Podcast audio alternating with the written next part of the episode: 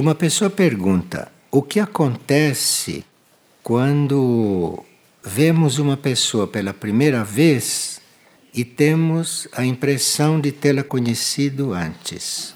Isso aconteceu quando a pessoa foi prestar serviço aqui numa cidade vizinha para a rede de serviço e lá parecia que conhecia alguém que ela foi visitar.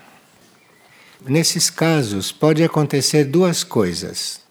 Ou nós conhecemos o ser numa vida passada e naquele momento emerge essa memória, ou então, antes de nós chegarmos lá para fazer contato com o ser, o corpo astral chegou antes.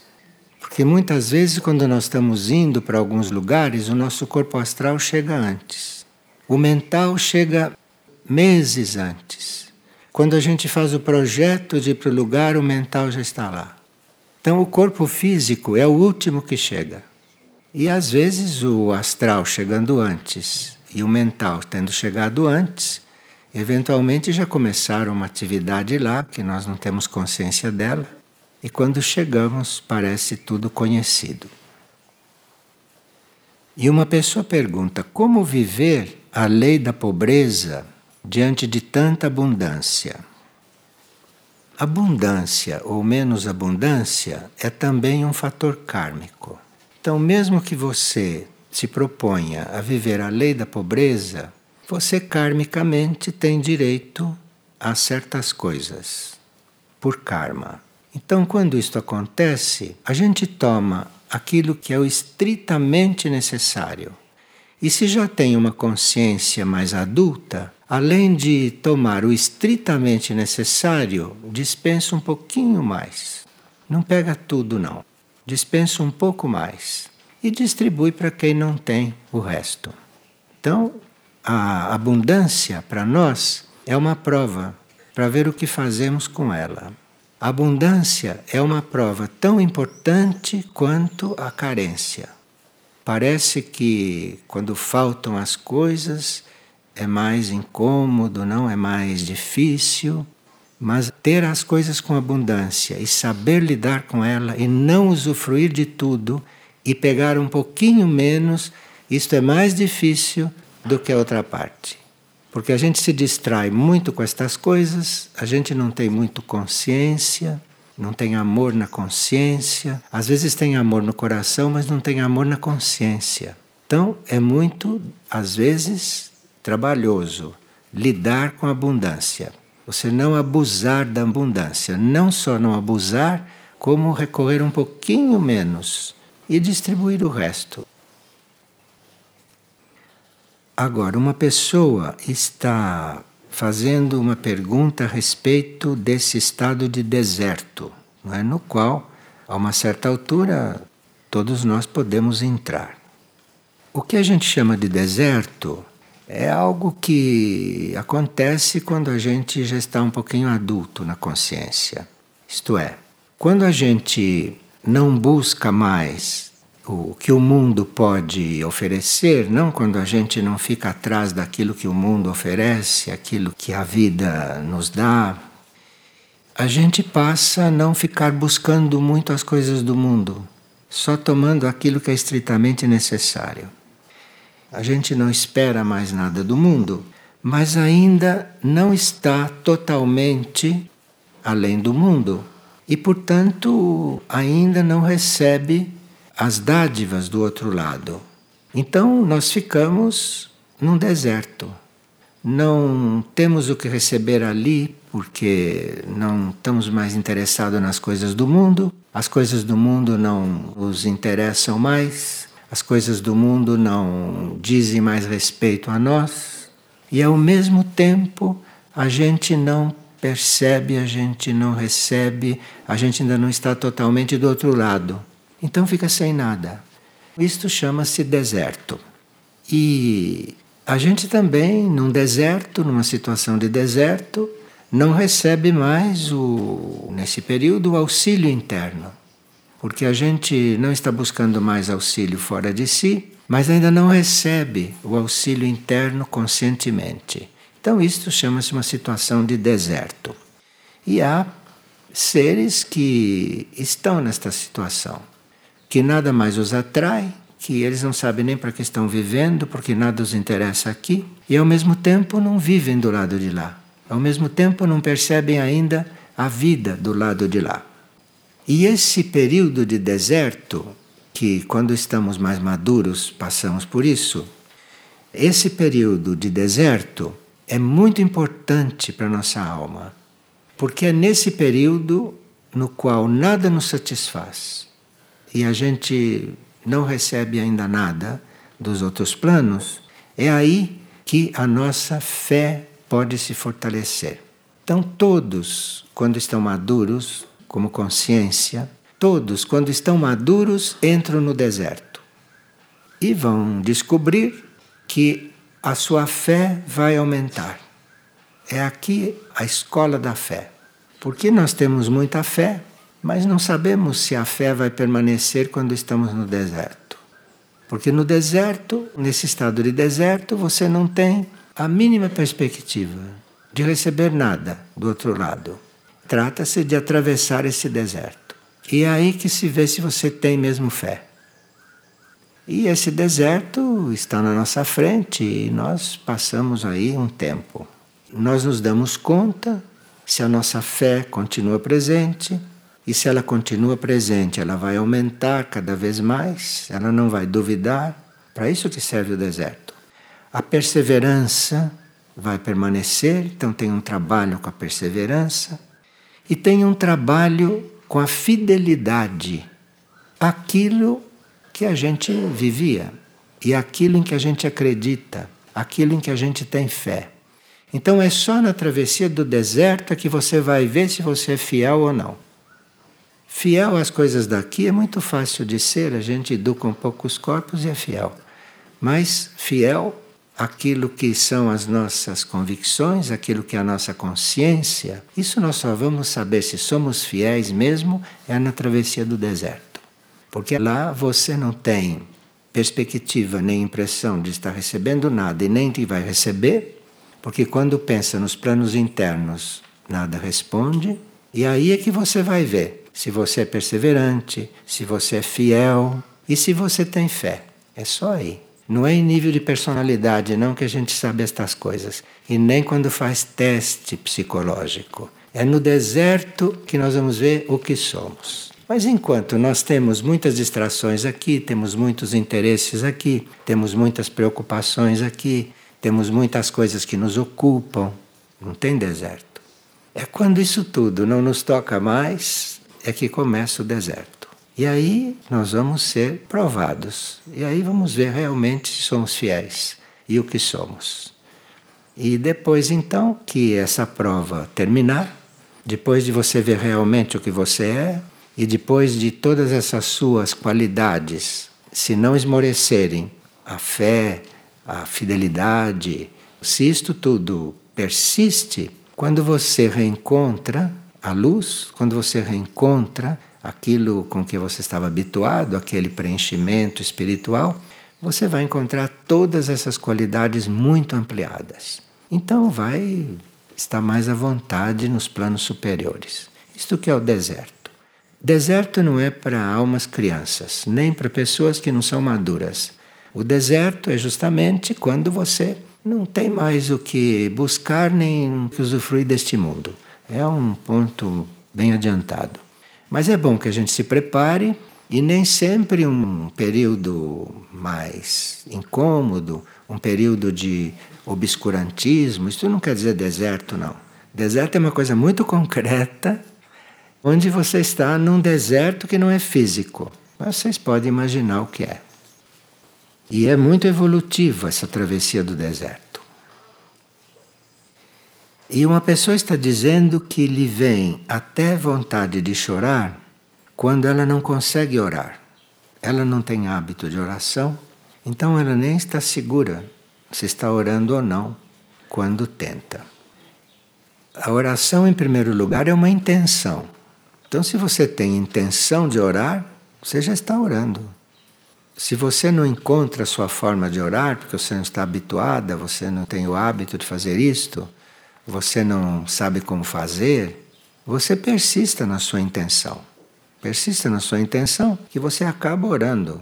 Não precisa que ninguém te ensine uma forma de orar. Você começa realmente a orar quando sente necessidade de se coligar com um plano superior. Aí você arranja a sua forma de orar. Porque a oração é isso, não é a busca de um estado superior, é a busca de um plano superior, é a busca de um nível superior de consciência. É isto que a gente está procurando quando ora, mesmo que não tenha consciência. É isto que a gente está procurando. Então, precisa, se você não está habituada, precisa persistir. Agora, a uma certa altura, o indivíduo tem tanta necessidade de trabalhar conscientemente para essa sua elevação, para essa sua subida, que ele, ele vai encontrar sua forma de orar. Ele vai encontrar sua forma de conversar com seu ser interior, ele vai encontrar a forma de conversar com Deus, como queira chamar. Ele vai encontrar a forma de aspirar a uma vida superior. Quando ele tiver necessidade, ele vai encontrar essa forma. Não tem perigo que não encontre, não. Falar com Deus é simples. Você fala com Deus naturalmente. Fala com seu eu interior naturalmente. Ninguém vai ensinar você a falar com a sua mônada, falar com seu espírito. Ninguém vai ensinar você a apelar para uma vida superior. Você vai fazer isto quando tiver necessidade, quando tiver realmente fome disso. Aí você vai orar. E não tem fórmula para fazer isso, não. Existem muitas orações formais e através delas nós vamos nos adestrando, vamos nos experimentando, vamos aprendendo a forma de fazer. O importante é o ato de oração, não é a forma, não é o jeito que você está orando. É você estar realmente querendo, buscando, pedindo que haja um contato com outra coisa. Nós outro dia estávamos falando a respeito de liturgia, não? E estávamos dizendo que o que nós chamamos de liturgia é o nosso encontro com um ritmo que não é o ritmo normal e externo, é um ritmo sagrado. A liturgia, para nós, deve expressar o ritmo do universo, o ritmo do cosmos. Então eu entro num lugar, como entramos nessa sala, e aqui existia uma liturgia. As pessoas estavam cantando, estavam orando em voz alta. Isto é uma liturgia. Então, isto é uma coisa que se aplica para nós entrarmos em contato com um ritmo que não é o nosso, pessoal. Então nós usamos a liturgia. Maindra às vezes diz: faça três vezes por dia as 72 contas. Será que ela está precisando que a gente reze para ela? Não está precisando disso. Ela está te apresentando uma liturgia. E você, através de fazer as 72 contas três vezes por dia, você vai encontrar um outro ritmo superior ao teu você vai encontrar um ritmo que é diferente do teu e que está te coligando com um ritmo universal. Isto é uma liturgia. Então, por isso que certas disciplinas têm liturgia. Repito, liturgia não é o horário. O horário é básico para disciplinar os teus corpos. A liturgia é aquilo que você faz dentro da ordem, dentro da disciplina, no sentido de você encontrar um ritmo superior ao teu. Você sair dos teus ritmos e encontrar um ritmo mais adequado para a sua evolução. Então, nós podemos viver em um grupo que tem uma liturgia. Muito bem, tem uma liturgia. E aquela liturgia exteriormente parece a mesma. Mas à medida que nós, através da liturgia que adotamos, vamos encontrando um ritmo para nós mais elevado, a minha liturgia é diferente da dele, porque a liturgia é oculta. A liturgia é aquilo que acontece dentro de nós. Isto é que nós estávamos querendo dizer. E por que que se está falando em liturgia, que é uma coisa tão medieval, uma coisa tão assim? Não, não é medieval. A liturgia é o sétimo raio. E o sétimo raio, a energia do sétimo raio, é a energia que está neste momento entrando no planeta. E este planeta, mesmo durante a sua transição, e principalmente depois da sua transição, vai precisar muito do sétimo raio. Vai precisar muito disso, dessa ordem, dessa disciplina, desta coisa ritmada, sétimo raio. Então, isso está aí, não é uma coisa antiga. É a coisa mais moderna que existe, porque voltou com uma intensidade e voltou com uma qualidade que o planeta precisa agora e o que nós precisamos agora. Então, por isso que agora nós estamos convidados a encontrar a nossa liturgia interior, encontrar o nosso sistema interior, de nos organizarmos, de nos disciplinarmos, de nos dirigirmos para o alto, de estarmos buscando um ritmo, um movimento, umas maneiras, uns modos, não? Mais elevados, mais sacros, mais sagrados para nós. Tudo isso é liturgia, tudo isso é o sétimo raio. Tem um comunicado de Oxalk que diz o seguinte: que as nossas mônadas são estimuladas a reencontrar padrões de relação com o universo.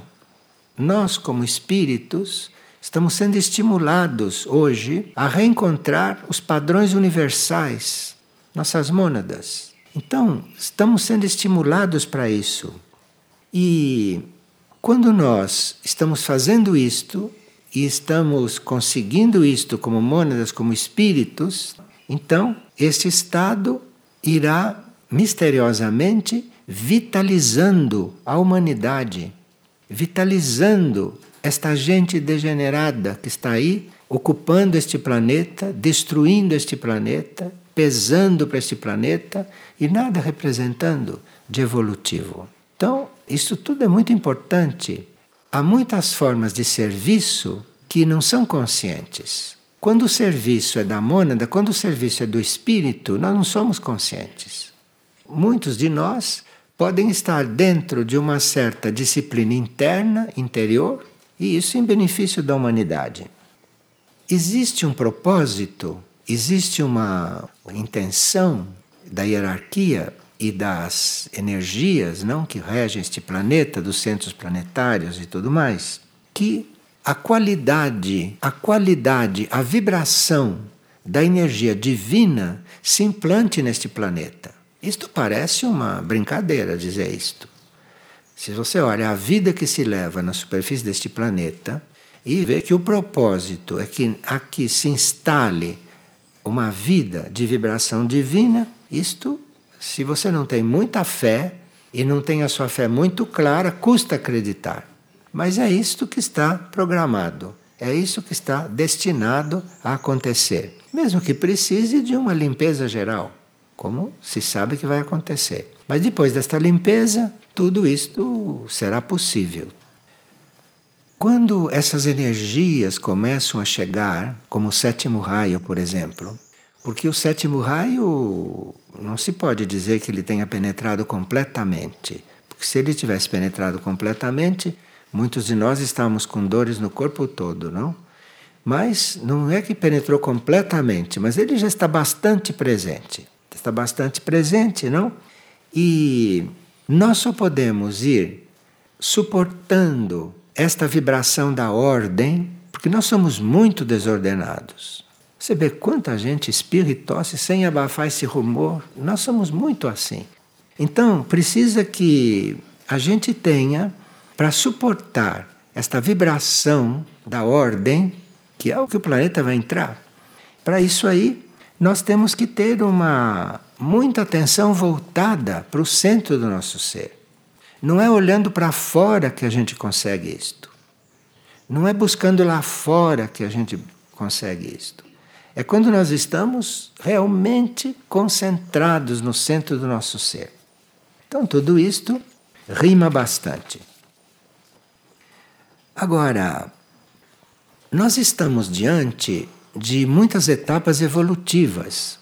Esta ordem, esta disciplina, isto que está entrando, essa energia, e você sabendo qual é o caminho para você conseguir se essa sua adesão nisso, conseguir esse movimento, não? Então você teria que realmente estar muito centrado. Se não está centrado, não vai conseguir. Vai ficar meio tonto até. Quando esta energia da ordem, da disciplina, do método, quando isso começar a fazer pressão, que ainda não começou, você vai precisar ter uma concentração interna bastante estável para poder conviver com isto de uma maneira sadia e de poder usufruir, usufruir desta grande oportunidade. Isto é um pouco incômodo, aparentemente, isto é, para os nossos métodos, para os nossos hábitos, para os nossos costumes, para as nossas maneiras, isto é um pouco incômodo. Mas isto está desativando, desativando no nosso ser, no nosso interior, alguns registros cósmicos de encarnações anteriores, de vidas anteriores. Este sétimo raio vai deixar isto tudo desativado. Tudo isto que impede, que nos impede de dar certos passos, nos impede porque são coisas registradas de vidas anteriores desordenadas, de vidas anteriores desarticuladas, indisciplinadas. Isto vem de muitas vidas. E é este sétimo raio, com a sua força, a sua força amorosa, hein? Tanto assim que você vê que as pessoas estão percebendo na consciência, mas ainda não estão sendo colocadas realmente numa situação que tenham que se ordenar. Porque senão dói aqui, dói ali, eu não, não, não consigo compreender isto, não consigo orar. Claro que não consegue orar. Você foi desordenada por vidas e vidas. Agora você tem que se reencontrar. E isto vai desativar certos registros o registro da preguiça né? e outros registros. E sem haver este cancelamento desses registros, não vai haver tempo para nós purificarmos isso. Não vai haver tempo. Porque são registros antigos que nós precisaríamos de encarnações. E não íamos conseguir, porque a vida aqui é essa, sempre igual, sempre foi assim. E cada encarnação vai aumentando estas coisas. Então, o sétimo raio está com uma presença, com um programa, não está com uma tarefa dentro da humanidade, não, de desativar tudo isto. Sem isso, nós não conseguimos corresponder àquilo que as energias universais, as hierarquias, as hierarquias de energias as hierarquias de forças angélicas, de forças arcangélicas, não conseguimos nos conectar com isto. Então, isto é muito necessário. E aqui diz: mantende vossos canais abertos e despreocupados. Despreocupados. Nós temos que saber estas coisas, temos que compreender estas coisas e fazer. Preocupação não resolve coisa alguma. A preocupação não faz as coisas por você. A preocupação é uma contaminação da sua mente, do seu cérebro, a preocupação. Você está preocupado, não resolve coisa alguma. Se você se despreocupar, a coisa pode acontecer. Não é a preocupação que resolve. A preocupação por estas coisas é um desgaste. E a preocupação está no nível da mentira. Isto é, estou preocupado, enquanto eu estou preocupado, eu não estou fazendo aquilo que devia fazer. Tem que se preocupar. Você tem que ficar despreocupado e ir fazendo, e sendo. E despreocupado, despreocupado inclusive por resultados. Isto é muito fundamental. A preocupação é uma forma de nós nos justificarmos. É uma forma da nossa consciência ficar quietinha. Então eu fico preocupado, porque eu não estou conseguindo orar. Não se preocupe com isto. Você se põe a orar de qualquer jeito. Não fique preocupado. Você se põe a orar. É isto que você viu que tem que fazer? Então você se põe a fazer isto. Encontre a sua forma de fazer isso. Não fique preocupado com coisa alguma, porque a preocupação não resolve. Bom, nós já estamos sabendo, não? Que nesta humanidade, que está com o código DNA, que foi tirado dos dinossauros, nós sabemos que nesse código nós não vamos passar muito deste ponto. Então, está sendo implantado em nós o novo código genético, o GNA, que é um código estelar, não é mais animal. E Saruma, que é um dos nossos instrutores, Saruma passou algumas coisas a respeito disso. Ele diz que o GNA, esse código novo, para o qual nós temos que nos abrir, então temos que entender um pouco o que ele é. Esse código implantado nos nossos planos sutis, porque o código não é implantado no nosso corpo físico. Este código é implantado na nossa consciência, é implantado nos nossos níveis sutis. Então, o ser passa a receber com esse novo código uma estimulação especial das evoluções paralelas. No caso do GNA, é uma estimulação por parte da evolução angélica e da evolução arcangélica. Olha, quem não acredita nestas coisas, escute e ponha no coração. Não discuta com a mente. Então, por parte da hierarquia angélica e da hierarquia arcangélica, você vai receber uma estimulação especial que você não recebe com o código DNA. Porque o código DNA é excessivamente material para que essa estimulação angélica e arcangélica atinja a nossa consciência, atinja o nosso interior em uma certa profundidade. E essa estimulação, que é trabalho de anjos e arcanjos, é trabalho deles, depois que nós temos esse novo código que não é material, então essa estimulação vai fazer com que certos estados internos nossos vão mudar as suas relações com o universo. Isto não é consciente. Isto é um processo que acontece em nós, quando o código está trocado. Então, as pessoas querem saber, bom, esse código é na consciência, como é que eu sei que este código já está aí? Esse código precisa de um tempo para ele se manifestar. Mas inconscientemente ele já está trabalhando. Ele está fazendo com que certos estados teus internos, que você nem conhece direito, esses estados estão mudando a sua relação com o universo. Então é uma coisa que quando você despertar já vai encontrar o trabalho pronto, nesse campo, nesse particular. Dizem os instrutores, Saruma no caso, que o nosso corpo material, o corpo etérico, o corpo astral, o corpo mental também são materiais. Mas aqui ele está falando especificamente do corpo físico. Um corpo material pode chegar a irradiar 27 estados diferentes para o universo. Então veja quanto isso é importante. O nosso trabalho com o universo, enquanto estamos em um corpo material, enquanto não temos a mínima consciência do que é o universo e do que se passa entre o universo e nós. O nosso corpo material pode chegar a irradiar 27 estados internos. 27 é um número simbólico. 27 estados internos, úteis para o universo. E assim nós vamos nos tornando um aparelho vivo. Vivo por quê? Porque quando nós somos estimulados para isso, já tendo um novo código, não? Nós vamos recebendo estados, estados de consciência dos planos sutis, dos outros planos que não são nossos. Vamos recebendo, vamos assimilando e os anjos e os arcanjos vão trabalhando isto. E nós então vamos servindo desta maneira. Nós temos capacidade para termos trabalhados 27 estados diferentes. Mas para isso nós temos que nos desapegar bastante dos nossos estados pessoais, egóicos, não? Porque o nosso ser está atulhado dos nossos estados.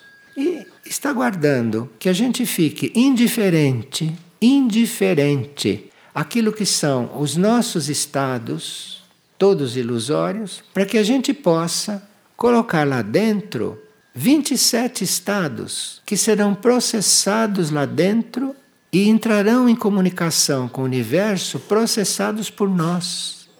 Ninguém sabia que fazia esse serviço, que pode prestar esse serviço. Então, em vez de estar aqueles estados psicanalíticos, que temos lá dentro, se desapegue dessas coisas, solte estas coisas. Você tem capacidade para ter 27 estados. Então você pode prestar um serviço enorme. Uma das tarefas do corpo físico é sustentar uma rede de mecanismos nos planos materiais, que é a resposta física a toda essa estimulação que nós recebemos dos planos sutis. Muitas pessoas que oram de verdade, muitas pessoas que oram de verdade já estão passando por esse processo. Isso está acontecendo nelas. Claro que a pessoa vai se sentir muito desanuviada, descarregada, vai se sentir muito aliviada, vai se sentir limpa dessas coisas, essas coisas tumultuadas que todo mundo tem dentro e se vê nos olhos da pessoa. Então, o nosso corpo físico pode entrar nesse mecanismo e o nosso corpo físico pode trabalhar independentemente da nossa consciência. Nós temos que fazer o trabalho do desapego e as hierarquias paralelas se encarregam do resto. E o nosso corpo físico vai efetuar o resto. E aí, no processar estas coisas, nós vamos recebendo coligações com as hierarquias, e aí vamos percebendo, aí vamos sentindo, aí vamos sentindo isto. Das hierarquias criadoras, das hierarquias que criam, que nos criaram, que criam os nossos corpos. Vamos recebendo esses estímulos, não? E esses corpos vão aprendendo a trabalhar com isso. E aqui dizem alguns aspectos do novo código genético que nós não tínhamos estudado, que nos apresentaram justamente porque estamos estudando aqueles que sabemos. Percebe como é o ensinamento? O ensinamento prossegue quando você o adota. Porque esse ensinamento que nos passam, isso é um início, isso é um ponto de partida, isso é um passo. E para você receber mais ensinamento, você precisa dar esses passos. Então, nos passaram outros aspectos do novo código genético, é porque alguns de nós levaram a sério os aspectos que já aprendemos, os aspectos que tínhamos que usar. E um desses aspectos que o novo código genético traz é nós ficarmos com a possibilidade de reconhecer o potencial evolutivo que existe numa situação. Veja só. Nós estamos numa situação, nós estamos num, numa prova e vivemos aquela prova da melhor maneira possível. Mas com o novo código, nós podemos, em qualquer prova, mesmo nas provas dolorosas, mesmo nas provas fortes, mesmo nas provas que o povo chama de difíceis, isto ali nós podemos reconhecer o potencial evolutivo de qualquer situação então você, em vez de se lamentar, em vez de você chorar, em vez de você sofrer, você vai reconhecer o potencial positivo que existe naquilo. Pensa que código que estão nos colocando. E desenvolver este potencial positivo e desenvolver isto. E isto representa uma cura com respeito à nossa antiga tendência. Porque qual é a nossa antiga tendência? Nossa antiga tendência é reconhecer aquilo e ficarmos nos lamentando e procurando resolver. E isto é uma cura, porque você vai ver naquilo o potencial evolutivo, você vai usar aquele potencial e aí você vai resolver a questão, bem conscientemente. E o que o novo código vai trazer é uma coisa que só raros entre nós conseguem, que é manter-se fiel ao propósito evolutivo. É muito raro uma pessoa se manter aí. Muito raro. Propósito evolutivo todo mundo tem. Mas se manter no propósito evolutivo, apesar de tudo, isto é raro. Nesta humanidade é muito raro, muito difícil encontrar um que se mantenha no seu propósito evolutivo, custe o que custar, em qualquer circunstância. E esse novo código, GNA, vai nos trazer esta capacidade vai nos trazer esta capacidade. E isto vai indiretamente nos desinteressar pelas experiências humanas. É bem diferente, não, deste código que nós temos. Muito diferente. Porque este código nos leva a fazer, ter interesse até por movimentos animais. Mas esse outro, este novo, nos cura da necessidade de fazermos experiências. As coisas acontecem dentro de nós por outras vias. Estamos nos aproximando bem dos interterrenos em certas coisas, que estão numa outra dimensão, mas se estas coisas já estão no nosso novo código e que a uma certa altura vão começar a surgir, vão começar a trabalhar em nós. Isto significa que os nossos irmãos intraterrenos estão lá recebendo também as oportunidades deles. Porque se nós estamos entrando aos poucos na deles, é porque eles vão estar numa maior. Então este planeta vai mudar bastante. E a terceira coisa que o novo código vai nos permitir é a possibilidade de respondermos mais prontamente aos impulsos do espírito.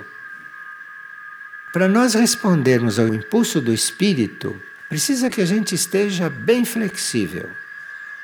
E quando começam a vir os impulsos do espírito, nós ficamos um pouco reticentes, nem entendemos o que está acontecendo conosco.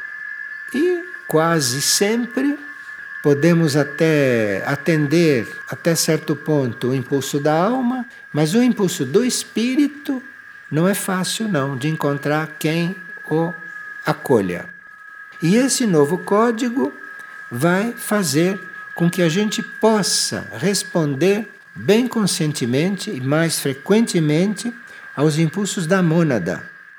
Porque nessa nossa reforma nisso que está acontecendo conosco interiormente, os níveis de consciência em nós vão se unindo.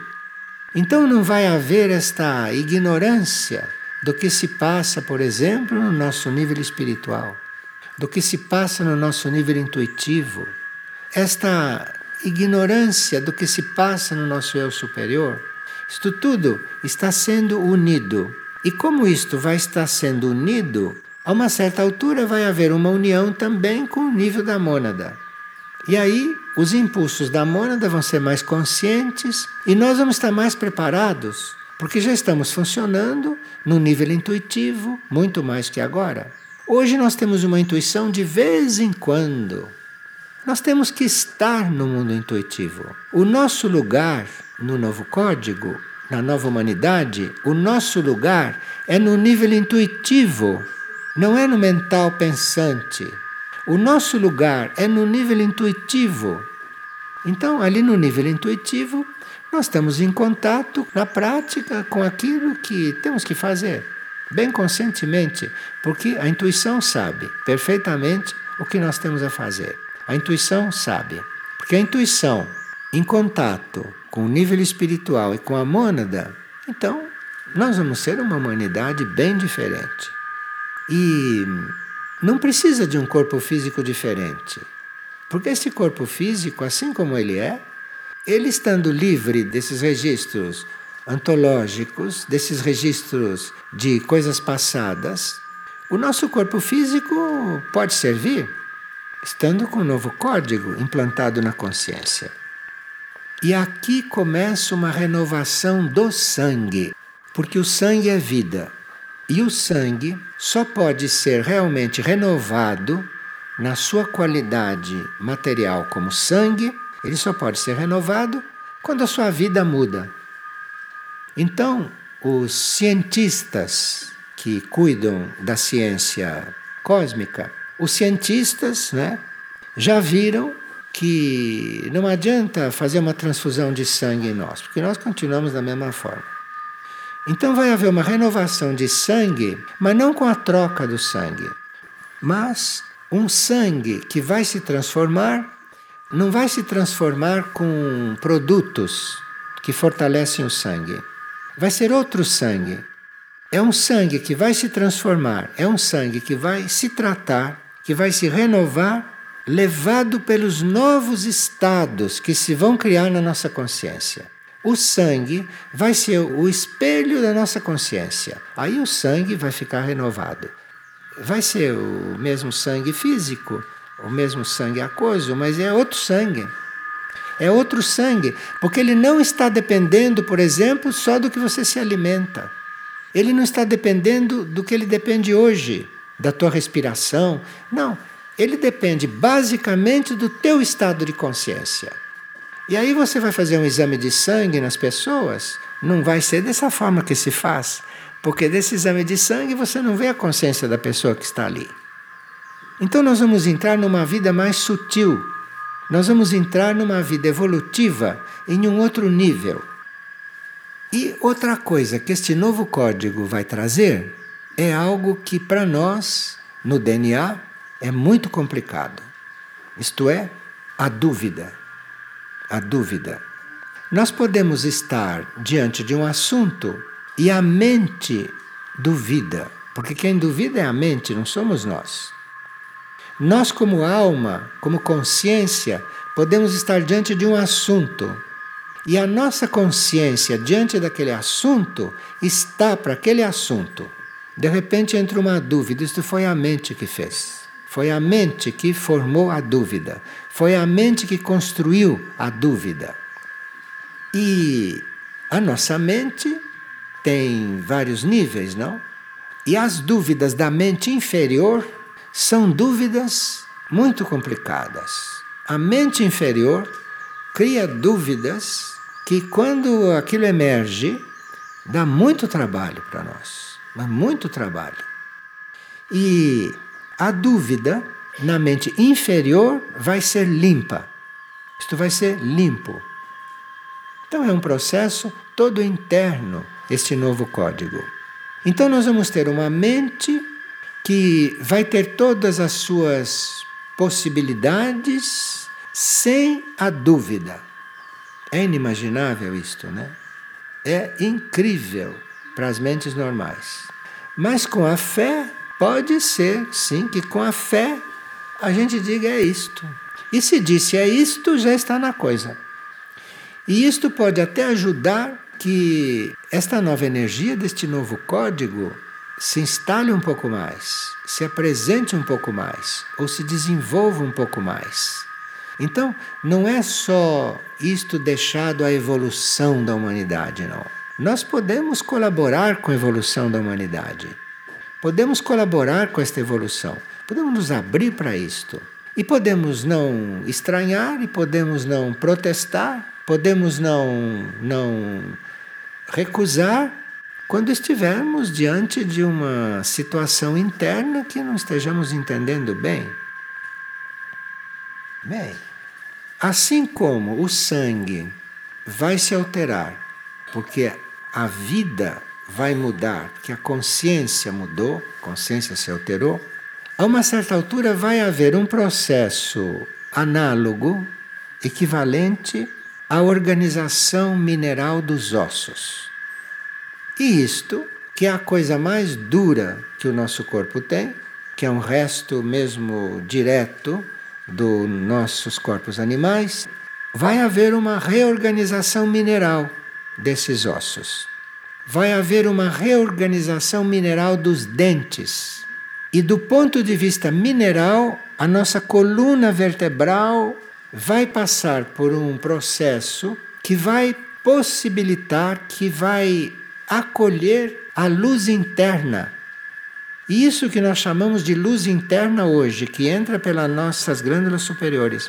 A luz interna vai ser incluída na constituição da coluna. E essas células da coluna vão ter uma vitalidade diferente. Vão ter uma vitalidade diferente.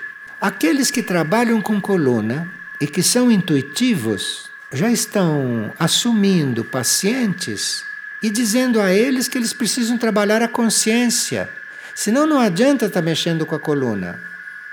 Porque a coluna vai ter também a, a disposição que a nossa consciência se a nossa consciência está querendo se verticalizar, não tem perigo que a coluna fique assim mais. Não tem como.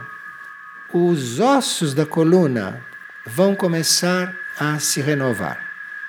Isto não é trabalho de nenhum terapeuta, vocês estão percebendo, né? Não é trabalho de nenhum médico isto. Isto não é trabalho de nenhum ortopedista. Isto não é trabalho que se faça na vida externa. no tratamento externo, nós podemos compreender isto, perceber, mas irmos buscar na consciência do indivíduo que está doente dos ossos ou do sangue, precisamos ir buscar na consciência do indivíduo a disposição para que aquilo possa ser renovado. E quem renova são as evoluções paralelas, que vão estar muito mais em contato conosco, vão estar muito mais atuante conosco. Porque essas evoluções paralelas, esses anjos, esses arcanjos, lidam muito conosco enquanto somos fetos lá no útero da nossa mãe. Aquilo é construído pelos devas ali dentro. O corpo físico da mãe cede o lugar, mas quem faz aquilo realmente, na realidade, são essas evoluções paralelas. E isto tudo vai ficar muito, muito perceptível para nós. Nós vamos ter consciência destas coisas. Então não temos um osso, um dente, como uma coisa que serve só para mastigar, que serve só para segurar. Não. Nós estamos diante de órgãos, estamos diante de coisas do nosso corpo físico, como por exemplo os dentes, que são próprios de animais. É inconcebível um extraterrestre com dente. Isto é inconcebível. Um extraterrestre com osso. Isto é inconcebível. Compreende? E se Saruma está nos apresentando estas coisas, assim, com tanta tranquilidade, é sinal que essas coisas estão aí. E de repente, recebendo essas informações, dependendo da nossa reação, dependendo da nossa abertura, o novo código já pode se apresentar muito mais para nós. Não precisa esperar tanto. Já pode ir se apresentando muito mais para nós. E também nós vamos estar muito mais abertos àquilo que nós chamamos do centro do consciente direito. Porque nós sabemos que o consciente direito é uma coisa que está se desenvolvendo em nós muito lentamente, porque nós não renunciamos à mente analítica. Então ficamos no consciente esquerdo. Mente analítica, cientificamente quer dizer consciente esquerdo. Então, enquanto você estiver analisando as coisas, você está no consciente esquerdo, em pleno consciente esquerdo.